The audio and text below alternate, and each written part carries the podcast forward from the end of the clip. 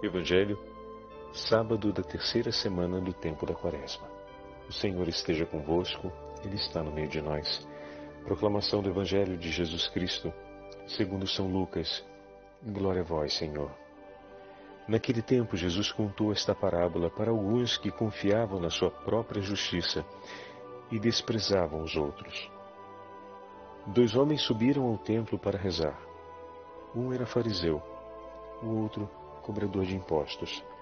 O fariseu de pé rezava assim em seu íntimo: Ó oh Deus, eu te agradeço, porque não sou como os outros homens, ladrão, desonesto, adúltero, nem como este cobrador de impostos. Eu jejuo duas vezes por semana e dou o dízimo de toda a minha renda. O cobrador de impostos, porém, ficou à distância e nem se atrevia a levantar os olhos para o céu, mas batia no peito, dizendo: Meu Deus, tende piedade de mim que sou pecador. Eu vos digo: este último voltou para casa justificado, o outro não. Pois quem se eleva será humilhado, e quem se humilha será exaltado. Palavra da salvação. Glória a vós, Senhor. Sábado da terceira semana do tempo da Quaresma, em nome do Pai, do Filho e do Espírito Santo. Amém. Queridos irmãos e irmãs, com a Santa Liturgia, hoje estamos diante do 18º capítulo do Evangelho de São Lucas. Diante dessa belíssima parábola que o Senhor contou para como nos escreve São Lucas, para alguns homens que estavam convencidos de serem justos e desprezavam seus irmãos. Convencidos de serem justos e desprezavam seus irmãos. Olha aqui, duas realidades muito dolorosas e a parábola vem exatamente para resgatar desses dois grandes deslizes, por assim dizer, presente na vida desses homens. O primeiro, se esquecer que todos nós, também eles, são necessitados do socorro e da misericórdia de Deus, e que sem a misericórdia de Deus nada poderíamos fazer nessa vida. Nada seria possível fazer em nosso favor.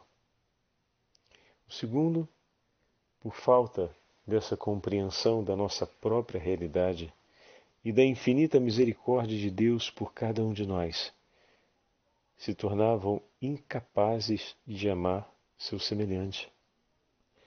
Veja, meus irmãos, como é que o amor ao próximo está diretamente ligado ao reconhecimento da nossa condição e ao reconhecimento da misericórdia de Deus realizada em nosso favor. Não é sem razão que durante esse, essas duas últimas semanas a Santa Liturgia tem insistido muito sobre o tema da misericórdia e hoje, mais uma vez, o tema chega até nós confirmando aquilo que ontem ouvíamos. A lei do amor é a lei suprema que deve mover as nossas vidas. E é no coração que reside a perfeição. Interessante que a parábola de hoje nos traz uma tensão. Qual a tensão, padre? O fato de que o fariseu que o Senhor apresenta no texto se dirige a Deus quase como quem quer falar ao Senhor: Olha, você tem que ter orgulho de mim porque mesmo procurando arranjar uma razão para me condenar, o senhor não vai conseguir. O senhor não vai conseguir. Olha só. Eu cumpro todos os mandamentos. Sou especial porque não sou como os outros homens, porque eu cumpro todos os mandamentos. Eu cumpro todas as prescrições da lei. E além disso, ainda venho aqui e me apresento diante de ti, Senhor. Tu deveria se orgulhar muito de mim e estar tá bem disposto, porque tá vendo? O senhor ainda encontra gente por aí boa, ó, ó. Que pena. Que pena que ele está se esquecendo da necessidade que ele tem de Deus por ele. Como assim, padre? Ele está se esquecendo da necessidade que Deus tem por ele. Porque, no fundo, tudo aquilo que ele apresenta, todo exercício daquilo que é bom e justo, que ele está cumprindo, acaba sendo esvaziado de um significado de amor. Em que sentido esvaziado de um significado de amor? Falávamos outro dia a respeito do temor a Deus, que é pelo medo que o Senhor prive a nossa liberdade. E depois o temor a Deus, a partir à luz da fé, como virtude espiritual, que nos leva, na verdade, a querer vê-lo sempre amado e ter no nosso coração aquela urgência para, para vê-lo amado e não entristecê-lo jamais. Quando amo uma pessoa, me torno comprometido com a sua felicidade e invisto toda a minha vida para que o sorriso esteja sempre no seu rosto, para que a sua felicidade aconteça, de maneira que a minha felicidade se torna vê-la feliz. E daqui nasce o santo temor a Deus, como nos ensinavam os padres da igreja, como nos ensina o magistério da igreja, que é esse zelo ardente de um coração que apaixonadamente se entrega por amor a Deus e tudo faz para que não contristar o coração do Senhor, para confortá-lo, para consolá-lo. Entretanto, a demonstração de amor, o zelo pela lei, o zelo pelos preceitos, não está marcado pela lei do amor não é por amor a Deus que ele demonstra realizar todas essas coisas. Apesar de todas elas serem boas, ainda estão sob a ótica daquele temor primitivo, por assim dizer, por aquele temor primário, ou seja, o medo de que Deus arranje uma matéria para acusá-lo mas quem somos nós, meus irmãos? Por conta do pecado, somos réus de culpa. Trazemos conosco uma culpa gravíssima, réus de morte, perdão. Ofendemos a Deus. E mesmo tendo, tendo recebido a graça do batismo e o perdão pelos nossos pecados, voltamos uma e outra vez a ofender ao Senhor. E cada vez que vamos até o Senhor e suplicamos por Ele piedade, a Ele piedade de nós, o Senhor sempre nos perdoa e durante todo esse itinerário da Quaresma, Ele tem dito a nós: Vinde até mim, batei, pedi e vos será dado.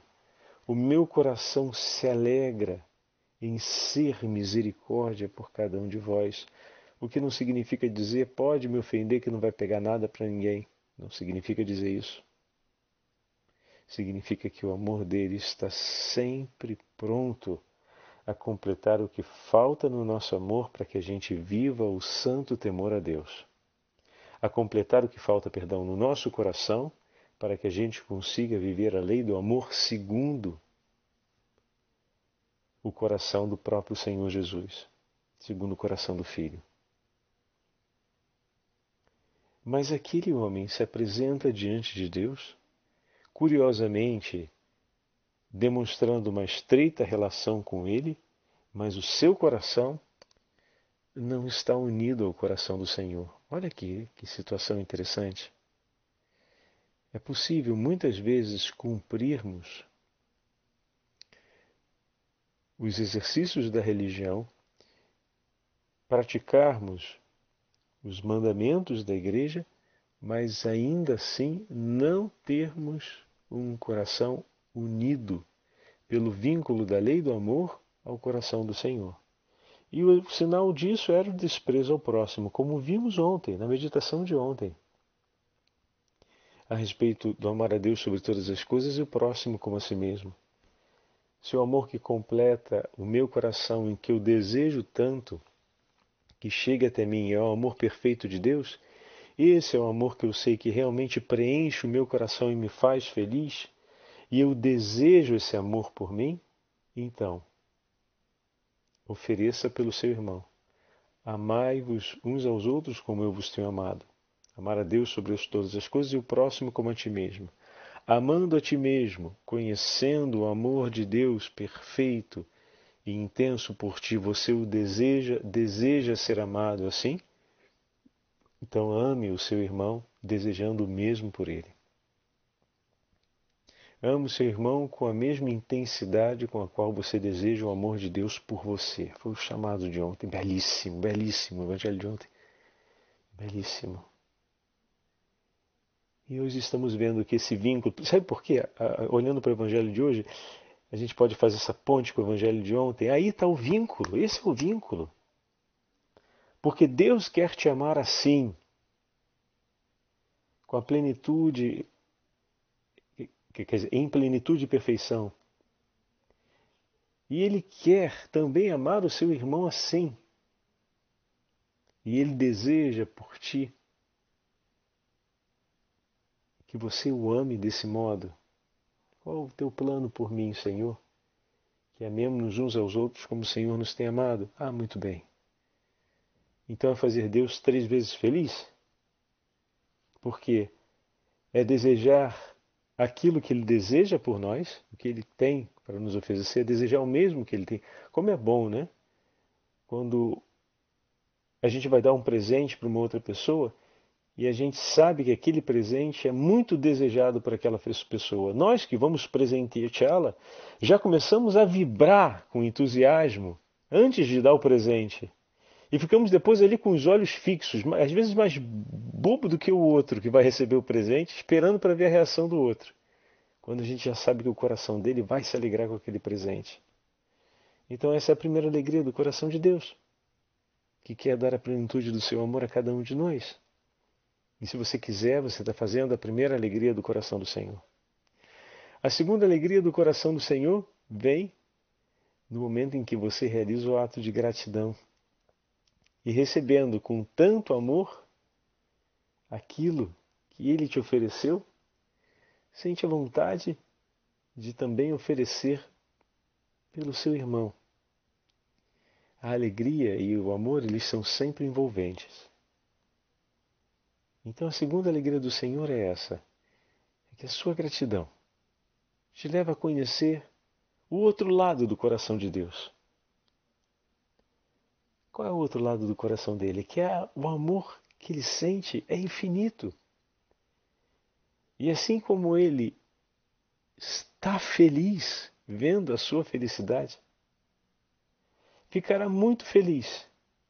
E mais ainda, e mais ainda, se essa mesma felicidade estiver no coração dos outros. E se você que agora, em ato de agradecimento, muito obrigado, Senhor, por ter me dado tamanho dom você então se dá conta que, ah, o Senhor ficaria tão feliz se outros também recebessem esse amor? Pois bem, como meu coração está arrebentando de entusiasmo e de gratidão por ti, então vou fazer o Senhor feliz agora. O muito obrigado quando recebemos um presente de alguém quase sempre se expressa no desejo de fazer o outro feliz também. Muitas vezes até usamos a expressão: não sei o que eu posso fazer para lhe agradecer pelo que você fez por mim. Bom? E de repente você, nesse momento, se dá conta. E o coração de Deus ficaria feliz se o seu irmão, se a sua irmã conhecesse e mergulhasse na imensidão desse amor também. Essa é a segunda felicidade do coração de Deus, quando você começa a participar daquilo que é íntimo ao seu coração. E você, conhecendo o que Deus tem no coração, se compromete em fazê-lo feliz. E a terceira felicidade, qual é, Padre? A terceira alegria do coração de Deus é que quando você começa a empreender um caminho para fazer essa surpresa para Ele, por assim dizer, né? realizar esse ato que vai fazer o coração dele ficar feliz, ele vem em teu socorro e te ajuda de maneira direta e de maneira muitas vezes discreta, para que você consiga. E de repente você se dá conta que o Senhor está contigo a cada minuto. E a alegria de vocês dois será grande, porque se cumpriu aquilo que o Senhor disse, aquilo que Jesus prometeu. Jamais vos abandonarei. Estarei convosco até o fim dos tempos. Então, essas são as três alegrias do coração do Senhor, mas para isso é preciso reconhecermos a nossa condição e reconhecermos também a infinita misericórdia de Deus por nós. Jesus, meus irmãos, não está dando um carão com essa parábola, mas está tentando levar aquele homem que já compreendeu o significado da justiça e já cumpre os preceitos do Senhor a agora realizar a parte mais importante, sem a qual todas essas coisas perdem significado, efeito e sentido. O vínculo de amor entre o coração dele e o coração do Senhor. Quando o Senhor conta a imagem do publicano, que se coloca diante do altar do Senhor e não levanta nem a cabeça, dizendo: Senhor, tem de piedade de mim, porque sou um pobre pecador. Sou um pecador, sou miserável. Ele está reconhecendo a sua condição e se confiando à infinita misericórdia de Deus dizendo: Senhor, sem o teu socorro eu não consigo. Ele não está se justificando para poder ter o direito de continuar sendo pecador, mas está da sua miséria reconhecida, olhando para o alto e dizendo: Senhor, eu creio no que o Senhor me propõe. O Senhor me propõe a santidade. Eu creio. Mas sem a sua misericórdia, ninguém é justo, ninguém é santo, como diz uma das orações do domingo do tempo comum. E de fato, vem meu socorro, Senhor. Sem a tua misericórdia, eu não consigo. Então, uma característica forte no coração do publicano é que ele não desiste da misericórdia do Senhor. Reconhecer a sua miséria e o seu pecado na vida daquele homem é clamor pela misericórdia de Deus. Ele olha para sua miséria e, vendo-a, não desiste. Não desiste de buscar Deus. Não se não faz uma aliança com o seu pecado, não faz uma aliança com a sua miséria e se torna preguiçoso espiritualmente, ou então se justifica a si mesmo mas ele continua esperando no Senhor. Senhor, eu só tenho isso, mas o Senhor me chama mais. Ajuda-me. Ajuda-me a conseguir. Eu me confio em tuas mãos, para que o Senhor seja socorro por mim. Essa é uma condição que nós precisamos estar atentos. Às vezes, diante das, digamos, derrotas ou do enfrentamento da nossa humanidade ferida e sempre inclinada ao pecado, pode surgir no nosso coração um certo consentimento à aliança, à aceitação dessa condição como condição definitiva. Ponto basta, deixa ficar assim. A imagem daquele publicano mostra o homem que não desistiu, nem mesmo diante da sua maior vergonha pessoal, nem mesmo diante da sua maior angústia com o pecado, desistiu de suplicar a misericórdia de Deus. Do outro lado, temos um homem que vive de maneira justa, mas já desistiu. Ele não se apresenta diante de Deus para esperar da parte dele o socorro da sua misericórdia, mas um reconhecimento dos seus méritos. Perceberam? É interessante essa imagem é, contrária que Jesus nos apresenta, porque podemos desistir da misericórdia estando no pecado e podemos desistir da misericórdia também pelo caminho da soberba e da vaidade e do orgulho. Podemos desistir também da misericórdia de Deus. Aquele homem não havia cometido pecado algum e desistiu da misericórdia de Deus, porque se tornou orgulhoso de tal modo soberbo que chegou às raias da insensatez. Não preciso mais do socorro de Deus, preciso dele apenas para o seu reconhecimento. Ou seja, praticamente Deus tem a obrigação de tratá-lo bem e de falar bem em seu mérito. Olha que ponto, olha que loucura. Esqueceu-se completamente da sua própria condição inicial e de que todo bem que realize, toda justiça que lhe é possível, é obra da misericórdia do Senhor. Isso é rasgar os profetas. E também rasgar a lei mosaica, por mais estranho que pareça. Amou de tal forma a lei e os mandamentos ao ponto de desamar Deus, por assim dizer. Desejou mais a lei ao ponto de tê-la como segurança para si e deixar o Senhor de lado. Conquisto por meus próprios méritos a segurança que eu preciso.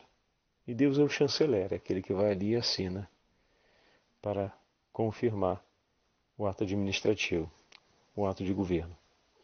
Bom, esse desistiu da misericórdia de um modo, e o outro, na sua miséria, não desistiu. Seja na miséria, seja no caminho de santidade, que nós nunca venhamos a desistir da misericórdia de Deus, pois é ela que nos sustenta e é nela que nós vivemos dia e noite e com ela permanecemos unidos a Cristo e por meio dela amaremos-nos uns aos outros. Confiemos ao Imaculado Coração de Maria essa súplica ardente para que a misericórdia de Deus triunfe sempre em nossas vidas e que nós possamos, dia após dia, mergulhar nesse oceano da divina misericórdia do Senhor. O Senhor esteja convosco, Ele está no meio de nós. Que pela intercessão de São José e da Santíssima Virgem Maria, Abençoe-vos o Deus Todo-Poderoso, Pai, Filho e Espírito Santo. Amém.